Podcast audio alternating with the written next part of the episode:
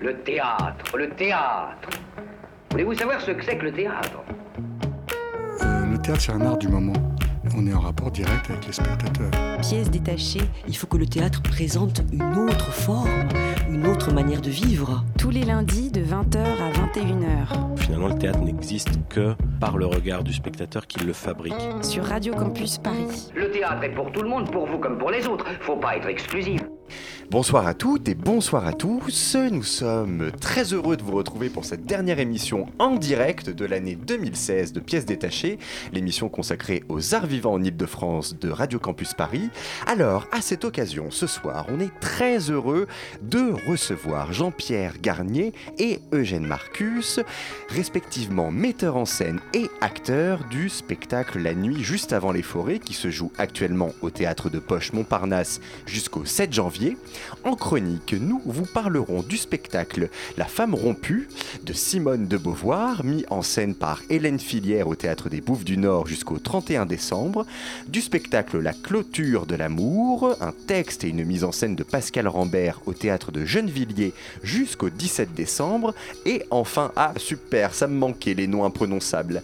Terrabac de Kiev, une création de Stéphane Ricordel et les Dark Daughters au théâtre Montfort jusqu'au 14 janvier. Pièce détachée, les arts vivants à la radio. Et là, que vois-je? Un long, long édito de Chloé. Alors, Bonsoir à tous. Ça y est, ça fait deux mois qu'on nous le rabâche, qu'on nous le grave dans le crâne à l'encre de pain d'épices. Noël arrive, ça y est, c'est samedi. Et moi qui adore la bouffe, soyons honnêtes, et encore plus le vin, le champagne et la crème de marron, je me demandais cette semaine comment se fait-il que je ne veuille plus fêter Noël? Mettons de côté le fait que ma famille me barre très clairement en ce moment, je vous explique. À Paris, je me déplace à vélo. Alors pour faire des courses, il faut que je m'organise. Je dois oublier mon élégance et prendre un sac à dos Ispac, faire les boutiques en nage parce que, ah oui, à vélo, j'ai froid et donc je porte sur moi deux manteaux, un bonnet, une écharpe et des gants, très pratique aux Galeries Lafayette chauffées à 36 degrés. Je dois repasser par chez moi avant de sortir le soir pour tout déposer. Et quand bien même on se dirait, oui, bon, bah, une grosse journée par an, c'est pas la mer à moire. Non, non, non, non, non, ce n'est pas fini. Parce que ma famille, que j'adore par-dessus tout au monde, je les bénis, ils sont merveilleux, ces enfoirés d'hypocrites, ne peut pas se passer de son petit cadeau de Noël à chacun au pied, au pied du sapin. Alors, il faut faire un cadeau à tout le monde. Parce que sinon, tante Josette, qui t'a offert un cachemire l'année dernière, ça va pas lui faire plaisir de voir que tu lui as offert qu'une crème pour les mains de chez Nature et Découverte. Mettons de côté aussi que Bachar el-Assad envoyait deux trois missiles sur des civils au moment où je passais à la caisse. Pourquoi? Pourquoi? Mais pourquoi je n'aime plus Noël? C'était si merveilleux avant, avant quand on était petit. Voilà. Voilà après quoi j'enrage, c'est parce que la joie, c'est toujours pour les mêmes. Noël, Pâques, les anniversaires, même le feu d'artifice du 14 juillet, c'est toujours pour les enfants. Ces nains sans cervelle qu'on à, qui on réserve les meilleures surprises. Il faut les gâter, les préserver des difficultés, leur boucher les oreilles des gros mots. Pourquoi est-ce que le bonheur est toujours réservé à ces gosses, ces chiards, ces crottes de nez, ces mal coiffés de bambins à deux pattes? Et puis voilà, à 14-15 ans, bam dans ta gueule, tout ça c'est terminé, tu vas prendre tes responsabilités, plus de cadeaux à Noël tant que tu n'auras pas ton bac. Alors que bordel de sapin, non, c'est pas l'enfance qui a le plus besoin d'aide. L'enfance, c'est facile, tu fais ce qu'on te dit, point. C'est la jeunesse qui a besoin des autres. Cette jeunesse qui se cherche, qui prend des risques, qui fait des bêtises, mais pour tester ses limites. Cette jeunesse qui parle hyper, hyper fort pour que tout le monde l'entende, qui n'a pas peur de faire la gueule et de dire des gros mots dégueulasses. Et voilà, je suis contente parce que ce soir, on va ne faire que ça. On va parler des jeunes. On va parler entre jeunes avec un jeune. Nous, les jeunes, on va aussi parler avec un moins jeune, mais qui adore les jeunes. Et je pèse mes mots quand je dis que Jean-Pierre Garnier, notre invité de ce soir, adore les jeunes, car il, vous, Jean-Pierre, vous consacrez votre vie aux jeunes. Non seulement vous êtes professeur, pédagogue, directeur, allez gratter leurs petites ailes dans le dos pour les faire ou les laisser s'envoler, mais moi, à chaque fois que je vous vois, vous êtes entouré d'une tripotée de jeunes qui grouillent comme ça autour de vous comme un essaim d'abeilles. Et puis il n'y a pas que ça. Figurez-vous, Jean-Pierre, que la première fois que j'ai pris la parole dans ce studio, et depuis il s'est passé trois ans, tous les lundis soirs, la toute première fois, c'était pour parler maladroitement et la voix tremblante de fragments d'un pays lointain, votre mise en scène de l'œuvre de Lagarce. Et déjà là, je me souviens qu'il n'y avait que des jeunes au plateau. Des jeunes comme Eugène qui est là ce soir. Et puis à chaque fois des auteurs qui parlent, qui hurlent à la vie, comme des adolescents en colère. Alors certains pourront dire, oui, enfin on en a marre de se faire engueuler, on va pas au théâtre pour entendre un jeune artiste flemmard revendiquer son droit d'identité, ça révolte contre les riches, il est bien content que la Sécu existe, monsieur, je réchine contre la société.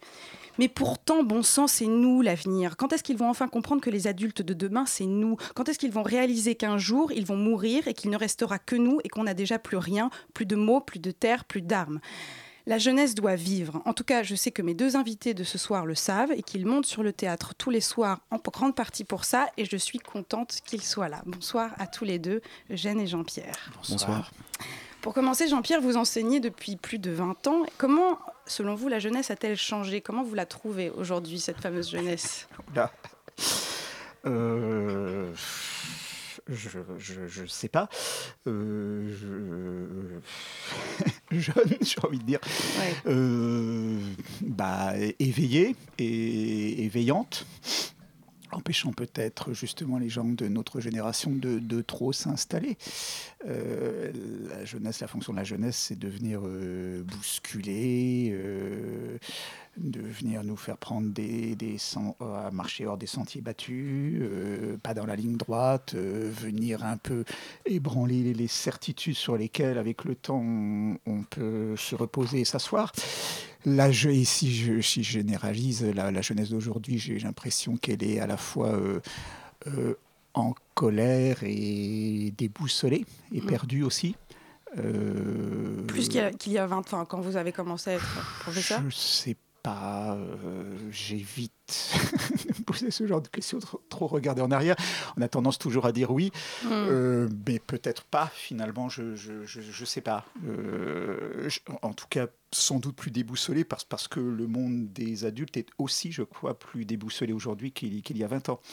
Euh, donc il n'y a, pas, a pas que la jeunesse, c'est les repères du monde aussi qui sont désorientants aujourd'hui et beaucoup plus compliqués qu'il y a 20 ans. Il n'y a plus d'utopie politique.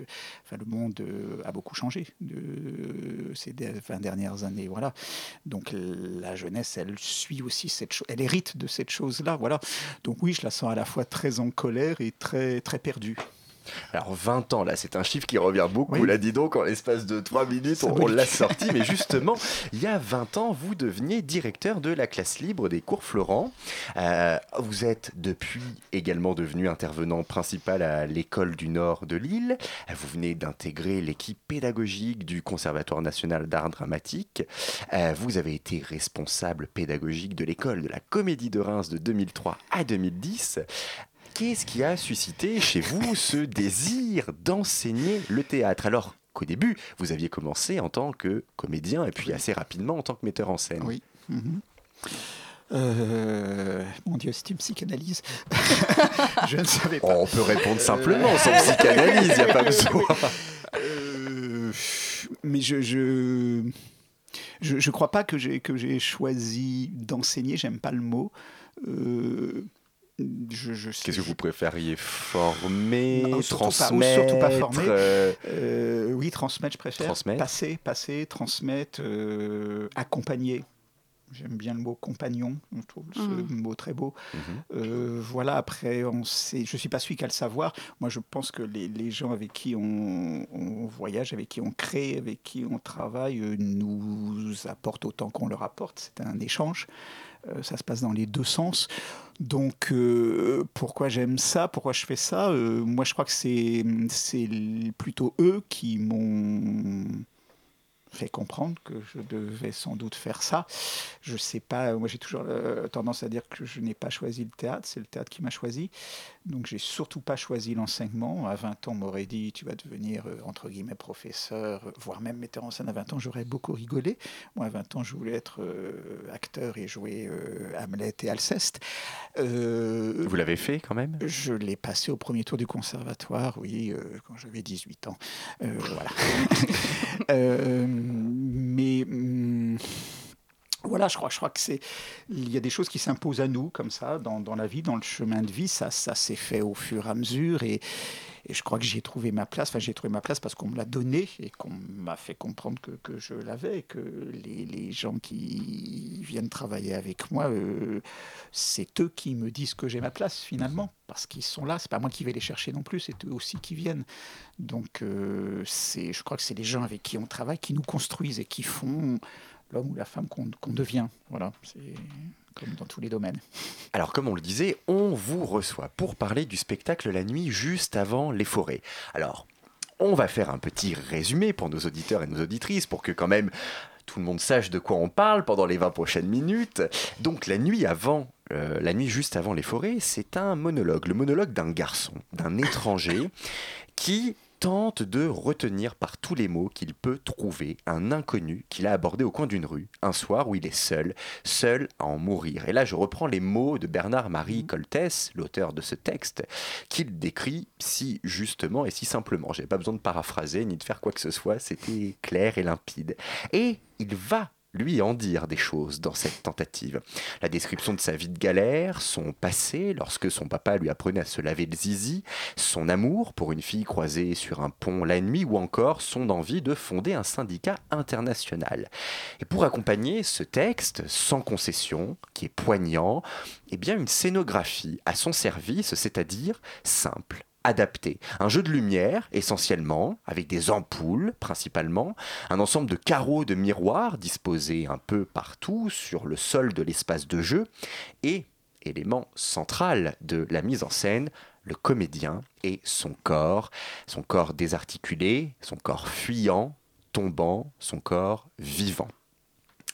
En tant que metteur en scène, c'est la première fois, si je ne dis pas de bêtises, que vous euh, mettez en scène un texte de Bernard-Marie Coltès. Qu'est-ce qui vous a décidé à franchir euh, le pas? Qu'est-ce qui vous plaît dans son écriture en général et tout particulièrement dans celle de la nuit juste avant les forêts?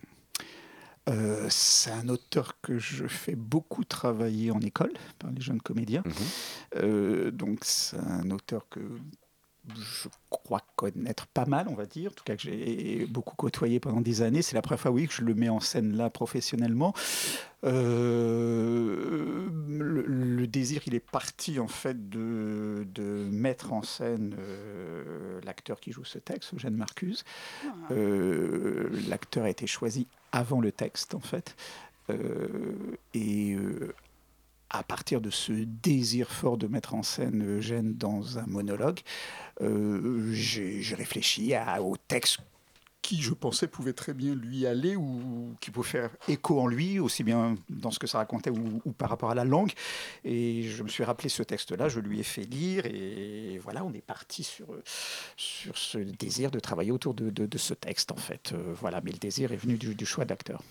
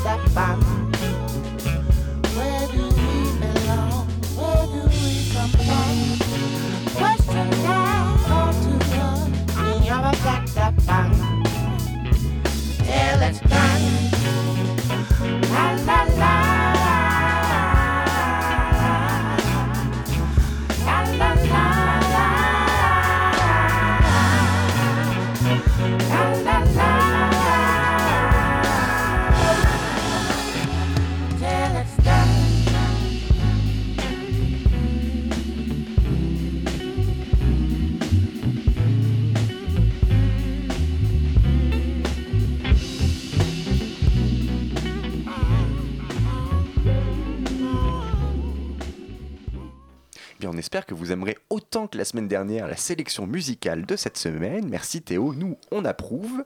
C'est D'Angelo, le morceau Till It's Down tiré de l'album Black Messiah. Et nous sommes toujours en compagnie de Jean-Pierre Garnier et Eugène Marcuse, respectivement metteur en scène et comédien du spectacle La nuit juste avant les forêts. Oui, alors la nuit juste avant les forêts, qu'est-ce que ce titre pour vous, Eugène, qui jouait le personnage, vous évoque? Euh. Euh, Qu'est-ce qui m'évoque euh, Ah, c'est la question la plus dure que tu me poses dès le début là. Euh, Maintenant que tu le traverses Ouais, ouais, ouais. régulièrement tous les soirs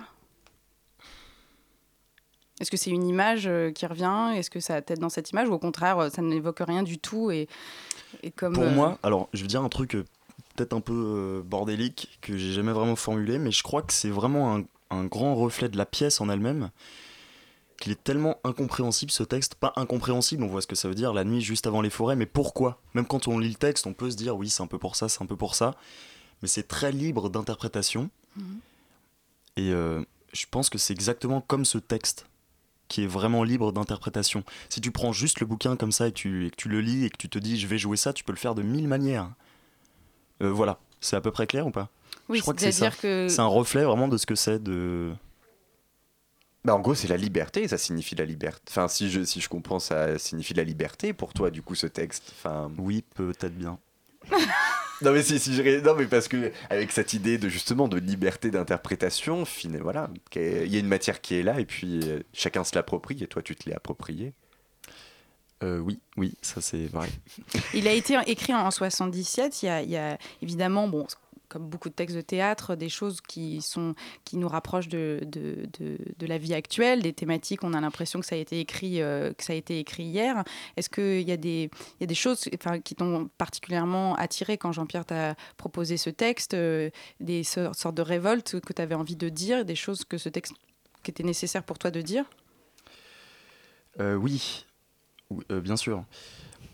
Euh, moi, quand Jean-Pierre il m'a proposé ce texte, donc on, l'a lu euh, plusieurs fois ensemble, et je crois qu'il regroupe énormément de choses, de d'émotions qu'on connaît tous et qui sont, enfin oui, beaucoup de révoltes, etc. C'est un peu, enfin ça me parle quoi. Et que tu sens, oui, non, mais parce que tu pourrais ne pas du tout, enfin, je veux dire, laisser les choses traverser et de pas du coup du tout les ressentir et Ouais, je- justement oui, peut-être être surpris euh, de, de ce que ça, de ce que ça te fait. Non, non, dès le début, il m'a parlé. Je pense que j'aurais pas. Je me serais pas lancé euh, comme ça là-dedans si, si ça me touchait pas euh, vraiment. Et contre quoi il est révolté, ce- selon toi, ce personnage? Enfin, ce personnage, cette figure, cette euh, pensée? Bah, je pense qu'il est révolté contre, euh, contre la société, tout simplement. Enfin, il est révolté contre ce qu'il est lui maintenant vis-à-vis de ça, mais.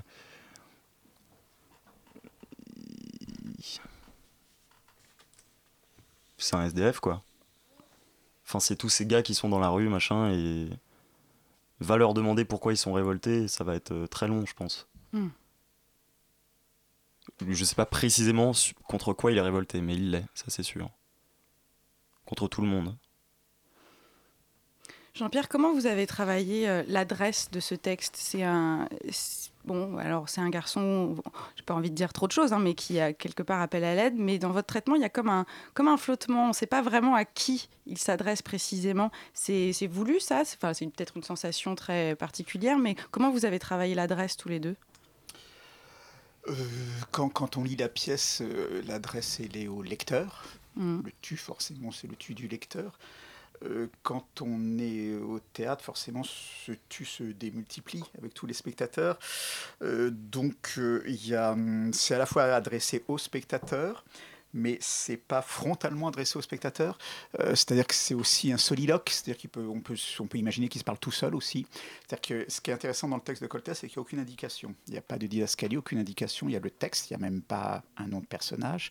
Il y a le texte, point final. Ah oui, ça commence, il n'y a, pas, de texte. il, y a, un texte. Euh, on ne sait pas où, on est, on ne sait pas euh, quelle est la nature de la personne qui parle. et puis il y a un point final et c'est tout. Donc tout est très ouvert comme interprétation. Donc effectivement, est-ce qu'il parle à quelqu'un qui est là sur le plateau? Euh, Dans certaines mises en scène, moi j'en ai pas vu, mais il paraît-il qu'il y a même des mises en scène qui ont été faites avec euh, un partenaire sur le plateau qui écoute. Donc une matérialisation vraiment très explicite mmh. de cet homme à qui il parle. Euh, on peut imaginer que c'est dans sa tête aussi qui se parle à lui-même, beaucoup de, questions de double, d'image, de reflets, de miroirs, etc. Ça peut être un espace mental, ça peut être effectivement parler à quelqu'un qui est là mais qu'on imagine. Donc l'idée, c'était pas de, surreprésenter ça et de trop enfermer ça pour laisser chaque spectateur dans sa liberté de compréhension et d'interprétation par rapport à, cette chose-là. Euh, et puis je crois que même dans, l'idée où il parle à quelqu'un, c'est comme quand on rencontre plein de gens qui sont dans la rue, ils peuvent se mettre à nous parler, nous écouter, et après ils continuent à parler, plus l'impression, ils ne savent plus si on les écoute, si on les écoute pas, euh, ils reviennent à nous, ils repartent dans leur monde intérieur. Il y a toutes ces choses-là. Donc, euh, donc voilà, on a essayé de garder une, ouverture à, ce niveau-là. Puis je pense que Jeanne la pratique différemment tous les soirs selon son état, son état physique dans lequel il est, l'état de la salle et des spectateurs qui est très différent de chaque soir aussi. Donc c'est quelque chose, c'est un, un work in progress aussi. J'ai envie de dire, chaque représentation à, ce niveau-là, c'est un des challenges, je pense, de, de ce projet. Euh, voilà, mais c'est. Puis, puisque de toute façon, ce qu'il y, a une, chose qui est explicitement très, très définie dans la pièce, c'est que l'autre, l'auteur ne lui donne jamais la parole. Donc on ne saura jamais ce que pense l'autre, si l'autre écoute, s'il est pris en otage, mm. s'il écoute positivement, s'il se sent pris au piège. Il lui donne jamais la parole. Voilà, c'est quand même la rencontre entre quelqu'un qui est dans une nécessité absolue de parler et quelqu'un qui est dans une nécessité absolue, qui se retrouve dans une nécessité absolue de ne rien dire en face c'est cet échange qui est intéressant. Oui, cette frénésie de dire, euh, en plus je me l'étais noté, euh, il y a, alors il y a une chose un peu particulière dans cette salle, moi que je connaissais pas, c'est qu'il y a un écho un peu, on entend un peu les, les bruits de, de là-haut, de la salle, de, le spectacle, et puis euh, on entend beaucoup les, les bruits du public, qui sont, et donc c'est vrai, Eugène, je sais pas si tu le ressens, mais c'est vrai que par moment, il y, a, comme nous dans le public, on a comme une gêne du vide, si tout d'un coup les bruits s'arrêtent, tout d'un coup tout se recentre vers toi. Est-ce que tu as, conscience de tout d'un coup ce, truc où il faut combler le vide? Est-ce que ça fait partie justement du travail? Moi, quand, je joue, tu veux dire? euh, Pas trop, non. Enfin, je crois que j'essaye surtout de ne pas avoir cette peur-là. Euh, déjà d'être tout seul, etc. Il y a un truc où tu dis oui, il faut absolument. Enfin, tu as l'impression de devoir faire tout le boulot. Et en fait, euh, non. Non, mais qui est propre au personnage quelque part aussi de, combler ce vide quelque part. Ah oui, mais ça, oui, c'est une urgence mm. qui, est, mais qui est dans le texte. Mm. Ouais. oui. Après, je peux sentir quelque chose qui varie euh, euh, du fait de combien de personnes il y a dans la salle. Quand tu as une salle complète, c'est beaucoup plus facile en fait. Et euh, quand il y a 15 personnes, beaucoup plus difficile. Et pourquoi? C'est étrange, mais je pense que parce que le spectateur, il sait, il sait qu'il y a beaucoup moins de gens. Et du coup, de se retrouver face à un seul comédien, ça doit être assez perturbant, je pense. Ça le, ça le, ça le, ça le, il, se, il, il, peut se sentir plus visé personnellement, plus... Plus mal à l'aise. Ouais. Je crois.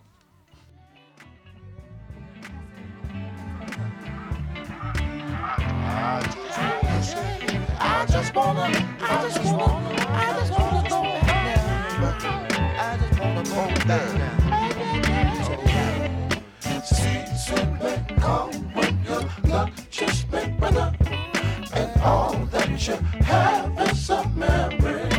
Oh, the season may come when your luck just may run and all that you have is a memory. Oh, man. Oh, season may come when your luck just may run and all that you have is a memory.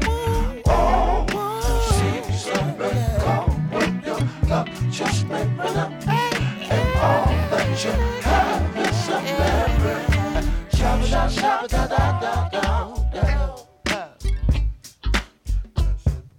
that.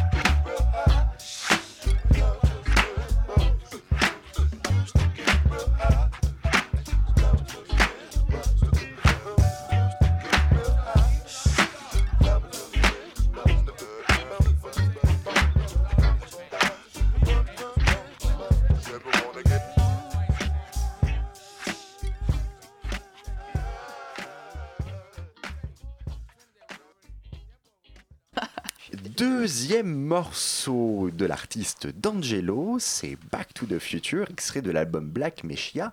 Et nous sommes toujours en compagnie de Jean-Pierre Garnier et Eugène Marcuse pour parler du spectacle La Nuit juste avant les forêts. Alors Eugène, juste avant, on parlait justement euh, de ce rapport avec le public, de la salle. Qu'est-ce que euh, cette grande proximité avec le public te fait ressentir? Parce qu'il y a à peine un mètre avec euh, ce qui constitue le premier rang des spectateurs. Est-ce que tu penses que ton interprétation aurait été différente si tu avais joué dans un espace où il y avait plusieurs mètres de séparation entre toi et ce premier rang de spectateurs Oui, oui, oui, bah oui. Je pense, euh, enfin, je pense que si- la, la mise en scène serait euh, totalement différente même, vu que le spectacle a été entièrement créé, je crois, euh, en- pour ça, déjà pour cette salle. Mm. Et euh, voilà. Euh, mais pour moi, oui, oui bien sûr, c'est une expérience très nouvelle. Je crois que c'est très rare de jouer euh, quelque chose où tu t'adresses vraiment au public tout le temps. Enfin, en tout cas de cette manière, de la manière dont il le fait, le, personnage, quoi. Ouais, c'est bizarre. Des fois, t'as des, des, des gens qui ont l'air de se faire chier totalement. C'est des fois très déstabilisant. Pendant. Et après, quand, je- quand tu parles avec eux, ils disent Ah, mais non, j'ai adoré. Oui, bah oui. C'est super bizarre, mais tu, tu te retrouves à être très très parano pendant que tu joues, quoi. Et tu sens aussi une certaine gêne pendant que tu joues, parce que quand Ouais. même ce qu'il dit peut être assez dur dans les adresses euh, directes euh, à cette pensée, à cette personne, ici, à ce public. Tu sens qu'il y a des personnes qui le prennent pas personnellement, mais en tout cas chez qui ça fait écho et bah, des fois j'ai se l'impression sentir un peu agressé. ou- Ouais, enfin, euh, en étant faiseur, j'ai l'impression, des fois, pendant que je le fais, j'ai vraiment l'impression que certaines personnes se sentent vraiment visées. Mhm. Mais en- en- euh, quand t'es spectateur, moi je sais que quand je regarde un spectacle, je peux avoir l'air très très fermé ou quoi et, et adorer ce que je vois, ou réciproquement. euh. et donc, oui, des fois j'ai vraiment, vraiment l'impression que la personne se sent agressée. Euh, ou, ou autre chose, hein. Je suis pas tout le temps en train de- d'engueuler le, le- le public. Non, mais- c'est vrai, il ne fait pas que ça, mais beaucoup quand même. Mais en, en tout cas, oui, ça arrive, ouais, ouais. Comment vous avez euh, appréhendé euh, finalement ce, texte alors euh, qui, n'a pas de ponctuation? Parce qu'on disait qu'il n'y a pas de, de, qu'il n'y a pas de nom de personne. Il y a des virgules et des tirets. Ah, il y a des virgules et des tirets. Il y a aussi de temps en temps. Et des parenthèses, mais il n'y a qu'un point à la fin. Il n'y a qu'un point à la fin. 65 pages, c'est ça, c'est quand même. Comment on appréhende? Ça veut dire qu'on doit créer les points Ça veut dire que les, les, points ne sont jamais au même endroit Comment vous avez travaillé ensemble Bah ouais, ça, veut dire qu'il faut créer les points. Enfin, c'est ce qu'on a fait. énormément de points même. Mmh. Bien sûr c'est la respiration qui crée le point. quoi. Mm. C'est pas un point dans la pensée, c'est un point dans la prise de, parole, dans la profération de la parole. Donc on a beaucoup travaillé sur les rythmes, sur le rythme, sur la musique. Sur la rythmique, c'est une écriture très écrite, Coltès, c'est très musical. Euh, c'est des mots de tous les jours qu'on entend partout, mais il y a une construction, une syntaxe, une rythmique qui est très particulière. Donc on a beaucoup travaillé là-dessus, à la fois par rapport au sens forcément, Mm. Euh, on s'aperçoit que si on respire, euh, si on décale la respiration d'un mot ou deux mots, ça change le sens. Et par rapport aussi à la manière dont Eugène s'est emparé de cette profération-là. C'est-à-dire c'est, c'est, c'est ce qu'on peut penser être la respiration de l'écriture de l'auteur et c'est la respiration de l'acteur aussi. Mais alors est-ce que finalement... ces deux choses-là. On pourrait se demander, est-ce que Coltès l'avait vraiment écrit pour qu'il soit joué si finalement il avait une impossibilité oui, oui, il l'a écrit pour un acteur. Donc il, il c'est lui qui la première fois il a écrit pour Yves Ferry et il l'a mis en scène lui-même la première fois à Vignon Off dans une toute petite salle. Donc il l'a écrit pour que ce soit joué, sans s'occuper, je pense, des contraintes de ce pouvait être le théâtre à l'époque hmm. aussi. Alors là, on parle du texte, mais il est beaucoup question de corps, comme je le hmm. disais. Il y a un vrai travail qui a été fait avec Maxime Franzetti du LFTP, qu'on avait reçu également euh, à l'antenne. Comment s'est passé ce travail sur le corps, Eugène? Comment est-ce que même toi, en tant que comédien, tu l'appréhendes ton corps en tant qu'outil? Euh, tout, tout, tout, tout, Je suis pas capable à répondre, euh, de répondre à cette dernière question de comment je l'appréhende, ou peut-être que si. Euh, ah, il, se regarde. je regarde un peu là. bah, commence par la première. Je commence par la première. Décris-nous comment s'est passé le travail corporel justement avec Maxime Franzetti. Eh ben, euh, Maxime Franzetti, c'est un gars. Euh, je pense que si on lui posait cette question, comment t'appréhendes ton corps, il aurait des milliers de choses à dire certainement. Mais il, je sais pas vraiment comment on a travaillé. On a travaillé dans son école, sur du béton, dans une salle où il faisait froid. Euh, où on a fait des roulades, des sortes de chorés, euh, tout euh, sans savoir pourquoi on le faisait vraiment. Donc il y a eu des petits moments de recherche, quoi, en fait. Mais donc des petits moments de, doute où tu sais pas trop vraiment ce que tu es en train de faire pour finalement créer mais un corps en soi qui est, qui est là toute la durée du spectacle et pas juste une chorégraphie ou quelque chose. Donc on est passé par beaucoup de temps de, de recherche un peu dans, dans le néant mais que tu sens continuer là d'ailleurs. Voilà, gesticule beaucoup pendant qu'il est en train de nous parler. Euh, C'était nouveau pour toi ce travail-là? Ah oui, ouais, ouais. Du coup, tu as découvert des choses sur ton corps, précisément? Oui. Comment l'utiliser Comment l'utiliser, exactement. Et puis, ça m'a fait comprendre aussi qu'il y a énormément de choses qu'on peut penser psychologiques qui passent en fait par le corps, tout bêtement. Donc ça mène des choses très techniques euh, de jeu en fait. Mhm. Voilà. Et pourquoi Jean-Pierre finalement avoir dissocié euh, enfin le travail, enfin d'où est venue une collaboration euh, ou dissocier deux travails, deux personnes différentes, deux interventions? Moi j'ai jamais eu le sentiment qu'on a dissocié. Oui, non, pardon. Euh, non, moi j'avais envie de travailler sur le corps parce que depuis que je, que je vois travailler Eugène, pour moi c'est un acteur qui s'exprime beaucoup avec son corps sur un plateau. Euh, sans doute inconsciemment chez lui au départ. Euh, maintenant, je pense qu'il en a beaucoup plus conscience, mais euh, voilà, pour moi, c'est quelqu'un qui a un corps de danseur. Alors, quand on lui dit ça, il dit mais Je suis pas danseur, nanana, nanana. Alors, oui, il n'est pas danseur, mais il a un corps de danseur, et les trois quarts des gens qui viennent voir le spectacle et qui m'en parlent me disent Mais il a fait de la danse, il a un corps de danseur, mm. c'est évident, qu'il le veuille ou non, c'est comme ça. T'as compris Oui, oui, j'ai compris, mais ça ne veut rien dire. après, je comprends que lui se sent un danseur, ça c'est autre chose, bien sûr. Mais, et donc, donc j'avais beaucoup envie de travailler là-dessus, voilà, parce que c'est, d'abord moi au, théâtre, j'aime, pour moi un acteur c'est un corps et une voix avant toute chose, euh, et, je suis très sensible aux acteurs, aux actrices qui, qui travaillent avec leur corps sur un sur un plateau. Je pense que je vois beaucoup de spectacles dans des langues qui ne sont pas le français, et je suis toujours très sensible au visuel. Et un acteur qui joue bien fait tout passer par son corps, je pense. Euh, et voilà, je pense que c'est un texte qui, qui le permettait énormément. Euh, voilà, je trouve que c'est un texte qui est très graphique j'ai envie de dire. Euh, alors pourquoi, comment, j'en sais rien. J'avais envie que, que ce corps s'exprime énormément sur, sur le plateau, travaille beaucoup par image, travaille beaucoup sur, même au niveau des éclairages avec Yves, on a travaillé sur des ambiances cinématographiques aussi, on a beaucoup parlé de gros plans à chaque fois. Les points de départ des éclairages sont venus à chaque fois de vouloir euh, mettre gros plans sur une main, sur un bras, sur des choses comme ça. Euh, voilà, après, euh, moi j'ai toujours pensé le travail et du corps et de la parole ensemble en fait, même si effectivement il y a des séances où on a travaillé que sur le corps, des fois sur la parole, mais des fois avec Maxime, il prenait six ou sept phrases du texte. À partir de ça, dérouler un exercice de, travail du, corps dans l'espace, en fait. Et, le point de départ du travail sur le corps, pour rebondir sur ce qu'a dit Eugène, c'est que Maxime a essayé de travailler au départ énormément avec ce que racontait le corps d'Eugène. C'est-à-dire qu'on a fait presque un bout à bout un jour où on a demandé à Eugène en consigne de bouger tout le temps sur le plateau, de dire le texte en bougeant, en bougeant, faisant n'importe quoi. Donc il, a bougé, il a fait n'importe quoi c'était pas n'importe quoi, entre guillemets. Et à partir de là, Maxime observait comment Eugène utilisait, bougeait son corps sur un plateau, et c'est à partir de là qu'il a commencé à travailler sur des mouvements, des exercices, etc. Et donc, je crois que tout ce qui a été inventé au fur et à mesure s'est inventé à partir de comment le corps d'Eugène se racontait sur un plateau, en mm. fait. Eh bien, écoutez, allez voir ce travail assez saisissant sur le corps d'Eugène Marcuse. C'est au théâtre de Poche Montparnasse jusqu'au 7 janvier, le spectacle La nuit juste avant les forêts de Bernard-Marie Coltès. Merci beaucoup, Jean-Pierre Garnier et Eugène Marcuse, d'avoir été avec nous ce soir. Merci, Merci beaucoup. à vous.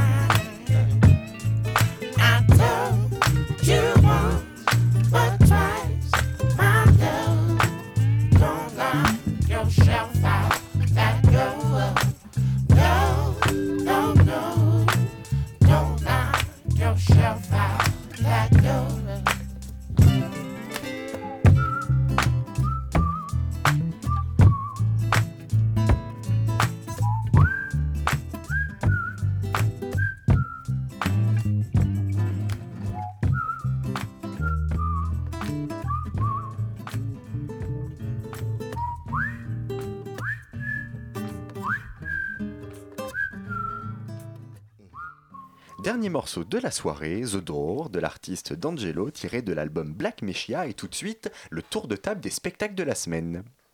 Il s'agit d'une, il s'agit d'une, histoire, euh, c'est-à-dire qu'en fait, il s'agit plus d'un, d'un concept d'histoire. Alors ce soir, c'est une programmation placée sous le signe quasiment du monologue. On va commencer, enfin non, on parlera d'un spectacle qui, lui, n'est pas un monologue. Terabak de Kiev, une création de Stéphane Ricordel et les Dark Daughters au théâtre Montfort jusqu'au 14 janvier, du spectacle Clôture de l'amour, un texte et une mise en scène de Pascal Rambert au théâtre de Gennevilliers jusqu'au 17 décembre, et nous commençons avec La femme rompue, un texte de Simone de Beauvoir mis en scène par Hélène Filière au théâtre des Bouffes du Nord jusqu'au 31 décembre.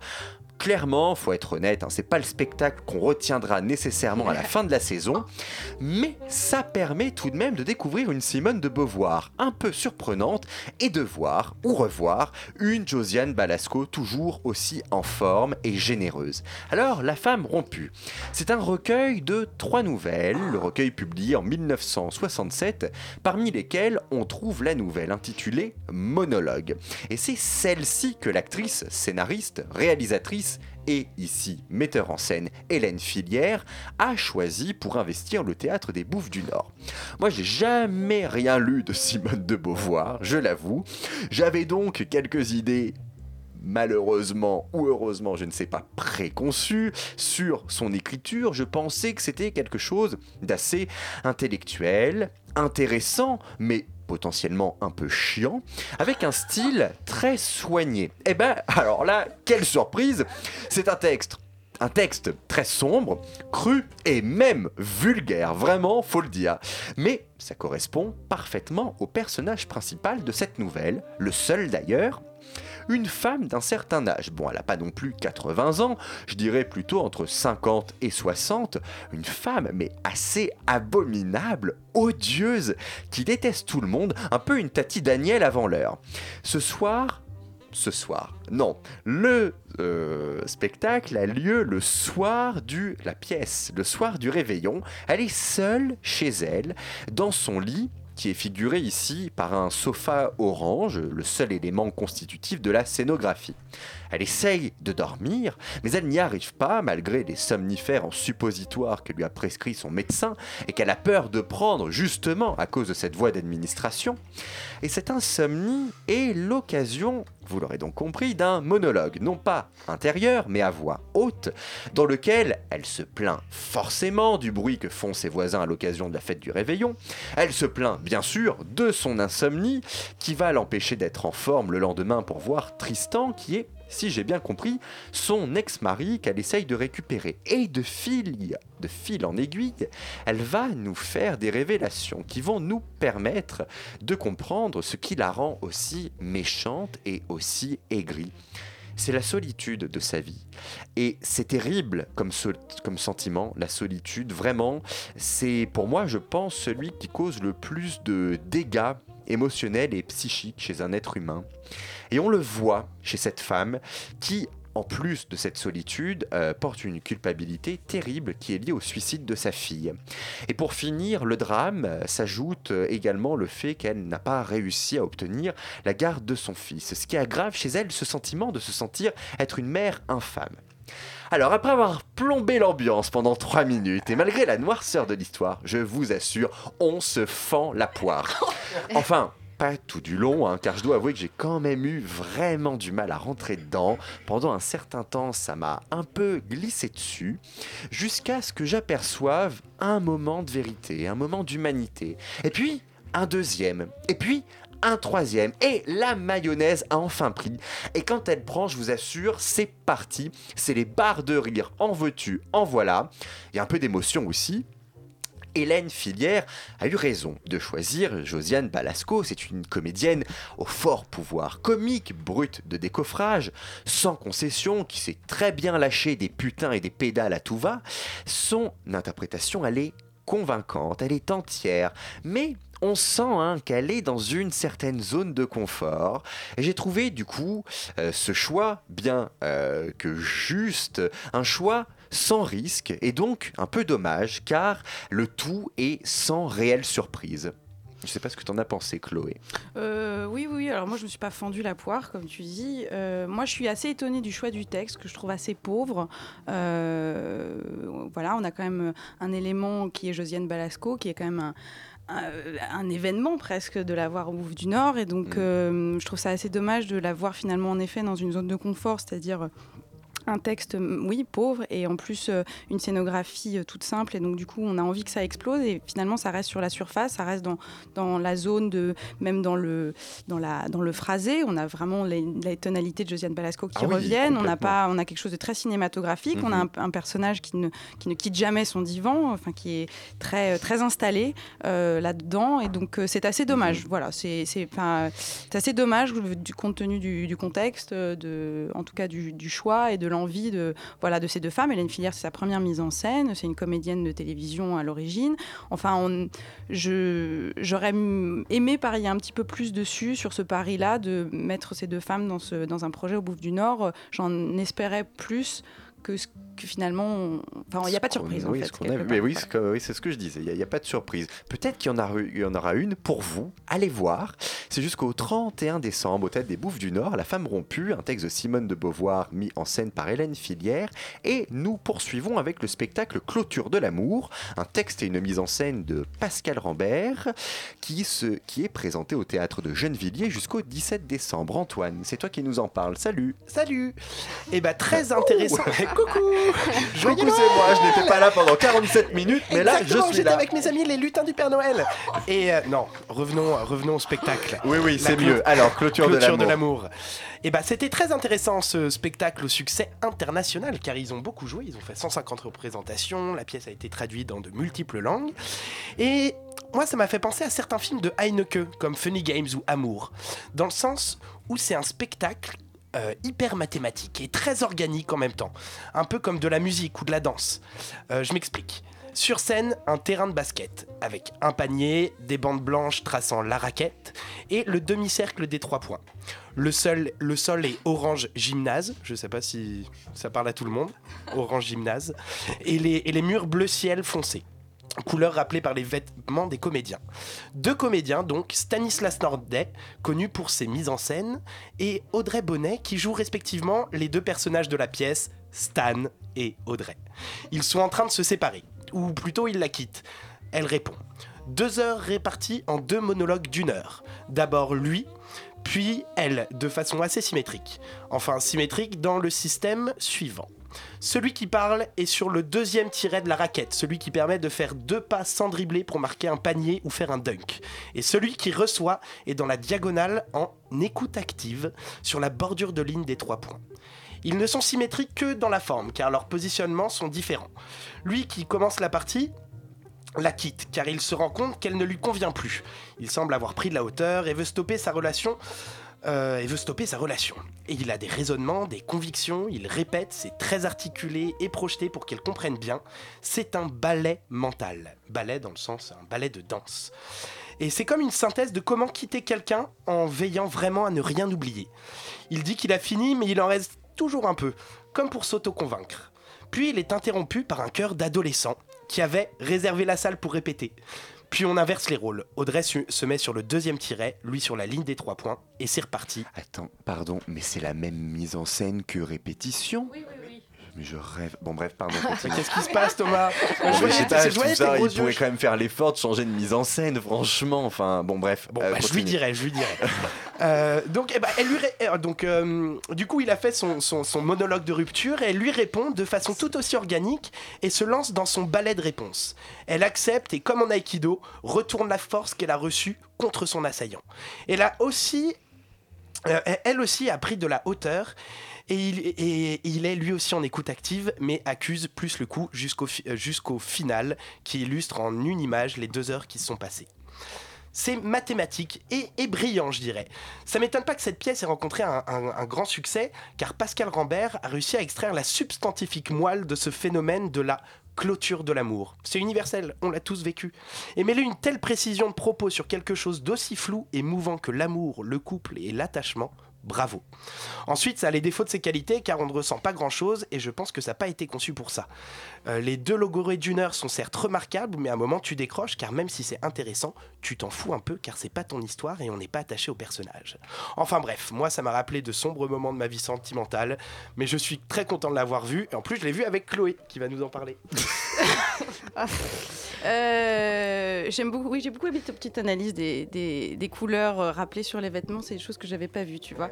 Moi, ce que j'ai aimé finalement, c'est le débat qu'on a eu tous les deux après sur, euh, sur qui a eu raison, qui a eu tort, qu'est-ce qu'il faut dire quand on se, quand on se quitte, qu'est-ce qu'il ne faut pas dire, comment on entend les choses. Finalement, il y avait quelque chose de très, de très juste, en tout cas dans le texte qui est écrit. Je suis, euh, en effet, je n'ai pas été emportée comme je l'espérais, mais est-ce que c'est pas dû aussi à la popularité du spectacle? J'en sais rien. Euh, moi, plus c'est sincère, plus ça me touche. Là, si ça m'a pas touché, je pense que c'est pour d'autres raisons. Euh, en tout cas, moi, j'ai été, pour ne pas répéter ce que tu as dit, j'ai été très touchée par la la, hum, la, vigueur avec laquelle ils ont joué tous les deux. On avait l'impression au salut que c'était la première fois qu'ils le jouaient. Ils étaient euh, très émus, ils étaient même les, corps étaient, étaient, étaient, transpirants, les tremblants. Euh, il y avait un vrai engagement et c'est vrai que on a toujours peur d'un peu de ces spectacles comme ça qui, qui ont eu un succès que tout d'un coup ça perd en authenticité et c'était pas le cas du tout. Euh, on aura beau dire ce qu'on veut, c'est Rambert, c'est ceci, c'est cela, c'est quand même en tout cas très très très très généreux.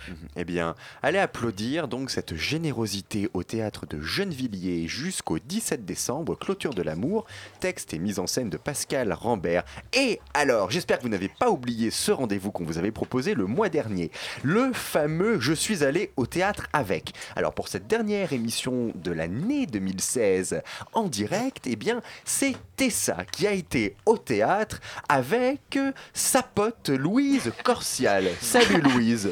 Salut. Euh, Radio Campus Paris. Alors, eh bien, on a à ah. toutes les deux d'entendre ce que vous avez pensé du spectacle Terrabac de Kiev, une création de Stéphane Ricordel et les Dark Daughters qui est présenté au Montfort jusqu'au 14 janvier. Alors, on vous écoute. Alors oui, bah, Terrabac de Kiev, attention, euh, sacré nom, c'est un spectacle de cabaret et de cirque qui est mis en scène, comme tu viens de le dire Thomas, par Stéphane Ricordel. Alors, je vais rappeler qui est ce monsieur. Donc, Stéphane Ricordel, c'est l'actuel directeur du théâtre Sylvia Montfort donc il faut quand même savoir qu'il a commencé par se former au théâtre, il a débuté avec Claude Régis carrément, et s'est ensuite inscrit à l'école de cirque Fratellini. Alors après, il a énormément voyagé en tant que trapéziste et a ensuite décidé de se poser en prenant la tête du théâtre Sylvia Montfort en 2009. Et sa volonté première en prenant la tête de ce théâtre est de nous faire voyager, nous, spectateurs, en invitant des artistes de tous les coins du monde. Eh ben, je peux vous dire que Terrabac de Kiev reflète bien cette envie, puisqu'après le spectacle, je me suis plongée dans la biographie des artistes un petit peu, et effectivement, c'est un vrai melting pot. Hein. Alors, la troupe est constituée d'Argentins, d'Espagnols, de Français, d'Ukrainiens, un joyeux bordel donc. Et ce joyeux bordel va nous proposer des numéros en tout genre. Alors, le tout va être rondement mené par un loufoque monsieur loyal, le dénommé Yann Frisch, qui sera également le magicien attitré du spectacle. Donc on va voir et s'exécuter devant nous des numéros de trapèze, de cartes, de sangles, de trampolines, de machinois, le tout en étant accompagné par la musique des Dark Daughters. Alors, les Dark Daughters, c'est qui, c'est quoi? Eh bien, c'est un groupe de musique ukrainien, un groupe engagé mené par sept nanas qui sont considérées un peu comme des Pussy Riot dans leur pays. Et elles joueront donc en live leurs morceaux semi-punk folk, on sait pas trop. Alors, le spectacle va se jouer dans le chapiteau du Sylvia Montfort, pas dans le théâtre. Donc ça sera ambiance conviviale puisqu'il y a une buvette qui est proposée, on peut se restaurer, c'est placement libre, chacun se met où il veut, enfin surtout où il peut. Donc euh, niveau scénographie, ce sera assez classique, il y aura une scène installée dans le fond du chapiteau où joueront les Dark Daughters et en avant-scène, ce sera l'espace dédié au numéro avec les trampolines, tous les accessoires et tout et tout. Il y aura également un écran géant en fond scène qui permettra de projeter les numéros de cartes puisque tout le monde, enfin pour que tout le monde puisse voir tout ce qui se passe. Bon, eh ben moi j'avoue le cirque ça n'a jamais été trop ma tasse de thé. Bon, il y a encore quelques semaines, je crois que c'est toi Thomas qui m'avait envoyé voir le spectacle Beyond de Tête du Rond-Point. Ah oui, là ça n'avait pas été une réussite. Qui m'avait fait, bah, c'était avec toi d'ailleurs. moi c'est pas moi là qui t'ai envoyé cette semaine voir celui-là. Merci Chloé. Et euh, ça m'a fait faire ressurgir des souvenirs terribles de l'affreux Patrick Sébastien avec son plus grand cabaret Encore celui-là Mais Bon, oui, mais arrête oui. là. Enfin, Je te euh, jure. T'avais qu'à Bon, c'est venir fini, avec on t'envoie plus voir du cirque, hein, parce que si à chaque Mais fois là, pour non, nous dire attends, que tu vois du Patrick Laisse-moi Sébastien. finir. Euh, mais là, donc voilà, c'était un peu compliqué parce qu'avec lui, en plus, on est rentré dans le chapiteau. Alors, cauchemar ultime pour moi parce qu'il y avait des familles partout, avec des enfants partout. Impossible de trouver une place. Alors, la seule place que je trouve, il y avait un énorme poteau métallique devant moi. Donc, en vieille peau prématurée que je suis, je me dis que ta soirée commençait plutôt mal. Et en fait, bon, bah, le spectacle débute et malgré le fait que j'avais cet énorme poteau devant moi et que j'aimais pas le cirque, bah, force de constater qu'il y a une proposition évidente de la part des artistes. C'est pas une simple succession de numéros comme notre cher Patrick Sébastien. Il y a euh, une vraie empreinte au niveau du jeu, de la musique, c'est cohérent, c'est audacieux, les tours sont érudits. Et une des choses que j'ai trouvé très bien, c'est que j'ai pas passé ma soirée les yeux fermés parce que j'avais peur que quelqu'un se casse une patte ou tombe du trapèze. Mhm. Donc tout était très maîtrisé tout en gardant une certaine fraîcheur. Donc on aime ou on n'aime pas ce genre de spectacle, mais il se passe quelque chose et j'ai trouvé ça assez jeune dans le bon sens du terme. Il y a, il y a une énergie qui est là. Euh, voilà. Après c'est vrai que bon, personnellement, vu que c'est pas trop ma tasse de thé, j'ai trouvé que Monsieur Loyal, euh, voilà, ah, j'aimais pas. Oui, bon, il te rappelle trop Patrick. Voilà, non, mais ça cabotinait, il cabotinait beaucoup. Euh, c'était un peu du surjeu. Bon, bah là, je suis pas en plus hyper fan des jeux de cartes, ça m'enduit prodigieusement. Bon, mais, mais voilà, moi, je trouve que c'est des goûts, c'est des goûts très personnels et objectivement, je pense que voilà, c'est un spectacle de cirque intéressant et il, se passe quelque chose. Voilà. Donc, et toi, Louise, est-ce que tu partages l'avis de ta pote Tessa? Eh ben, alors moi déjà, je me suis rendu compte que j'étais jamais allée au cirque. Merci Tessa pour ah ma bah, ça me fait plaisir au cirque. J'étais plutôt contente de, voir tous ces numéros. Par contre, tu, parles de cohésion. Moi, j'ai eu l'impression de voir trois, euh, trois extraits de spectacles différents. Le Monsieur Loyal qui faisait un peu le, le comic show. Il y avait les, le spectacle de cirque et il y avait les, euh, les Dark Daughters qui jouaient. Qui jouaient. Et alors moi, les Dark Daughters, euh, je suis sortie, je suis sortie du, du chapiteau, j'avais un peu la tête Mhm. comme une pastèque, parce que c'était très fort, très tout le temps. Et c'est dommage parce que les numéros de cirque étaient plutôt poétiques et plutôt lents. Du coup, ça, ça, ça contrebalançait euh, pas trop, pas très bien ça contrebalançait pas très bien. Ouais. bon, ben écoutez, euh, ça contre... on va rester là-dessus. Un spectacle qui ne contrebalance pas, très bien. Euh, merci Louise pour euh, ton intervention. Je reviens vous... quand vous voulez. Eh ben, avec plaisir. Hein. On, espère, on espère que la prochaine fois, ça contrebalancera mieux. Donc là, c'est le spectacle Terrabac de Kiev, une création de Stéphane Ricordel et les Dark Daughters au Théâtre Montfort jusqu'au 14 janvier. On a parlé également du spectacle Clôture de l'amour Texte et mise en scène de Pascal Rambert au théâtre de Gennevilliers jusqu'au 17 décembre et de La femme rompue, un texte de Simone de Beauvoir mis en scène par Hélène Filière au théâtre des Bouffes du Nord jusqu'au 31 décembre. En invité, nous avons eu le plaisir de recevoir Jean-Pierre Garnier et Eugène Marcuse, respectivement metteur en scène et acteur du spectacle La nuit juste avant les forêts, une pièce de Bernard-Marie Coltès qui se joue actuellement au théâtre de Poche Montparnasse Jusqu'au 7 janvier, cette émission a été préparée par Chloé de Broca avec la complicité de Tessa Robinson, Thomas Silla, Antoine Declerc, présenté également par Thomas Silla et réalisé par Théo Albary. Excusez-moi, je dois le faire avant la fin de l'année. Antoine Declerc, à chaque fois on me reprend, je le prononce mal. Antoine Declerc, Declerc, voilà, là on ne me le dira pas que je l'ai mal fait. Et également, tout de suite, je voulais vous dire, la semaine prochaine, soyez absolument à l'antenne, on vous a réservé une émission spéciale, une interview d'une heure avec Elisabeth Chailloux, la co-directrice du théâtre des quartiers d'Ivry, qui ouvre justement ces nouveaux quartiers à la manufacture des œillets. Et on est absolument ravis. Enfin, on vous revoit. Vous nous avez trop manqué, Yumi.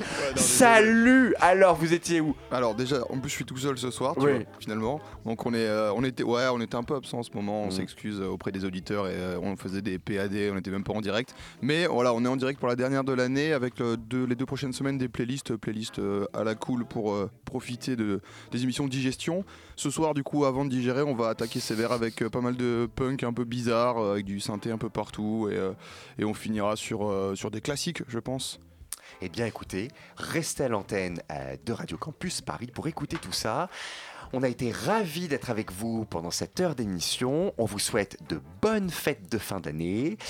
Abusez ou n'abusez pas euh, de ce qui fait tous les plaisirs de cette période et on vous retrouve le lundi 2 janvier 2017. Bonne soirée sur Radio Campus.